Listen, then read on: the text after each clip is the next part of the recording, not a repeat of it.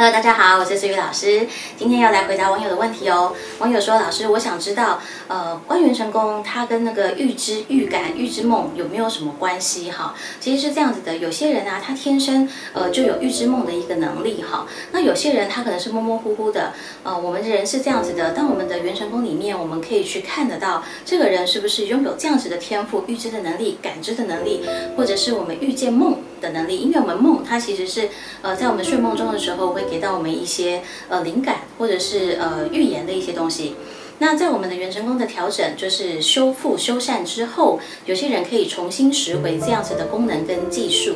那拥有这些技术啊，有些其实是很简单，就在大厅，好，大厅掌管大运啊，在大厅的地方把该整理的地方把它打扫干净之后呢，他可能就会身体的机能可能会慢慢的去修复好，所以他的身体的连接力，呃，跟脑袋的一些连接力，还有跟老天之间的连接力，他可能就会很直通直达。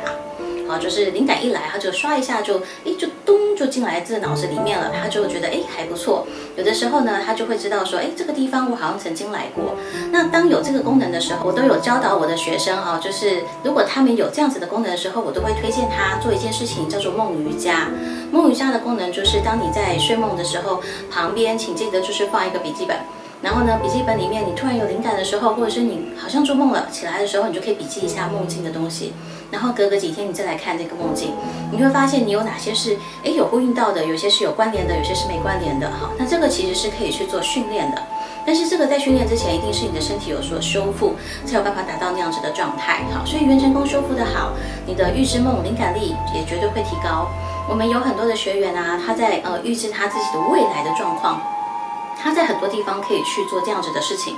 比如说我们在书房里面，我们在呃五字天书里面也好啊，或者是说我们在生命图书馆也好啊，我们可以去呃预知，比如说我们有客人哈，他是这样子，就是他在他的事业体上，他想要知道说他的一家店面到底是卖出去到底可以卖多少钱，然后他的广告的一个 logo 的一个形象到底是用什么颜色配置会比较好，在我们的五字天书里面都可以用预言的方式去看到他未来的状态是什么，然后可以做一个很好的决策。那感情的议题也是一样，比如说有些人在主卧房里面，他想要去穿越他的未来，他想要知道说他的未来到底是嫁给 A 好还是嫁给 B 好，像这一类的问题，我们在元成宫里面的主卧房也能够替你办到，所以有兴趣吗？欢迎预约我们的元成宫服务哦。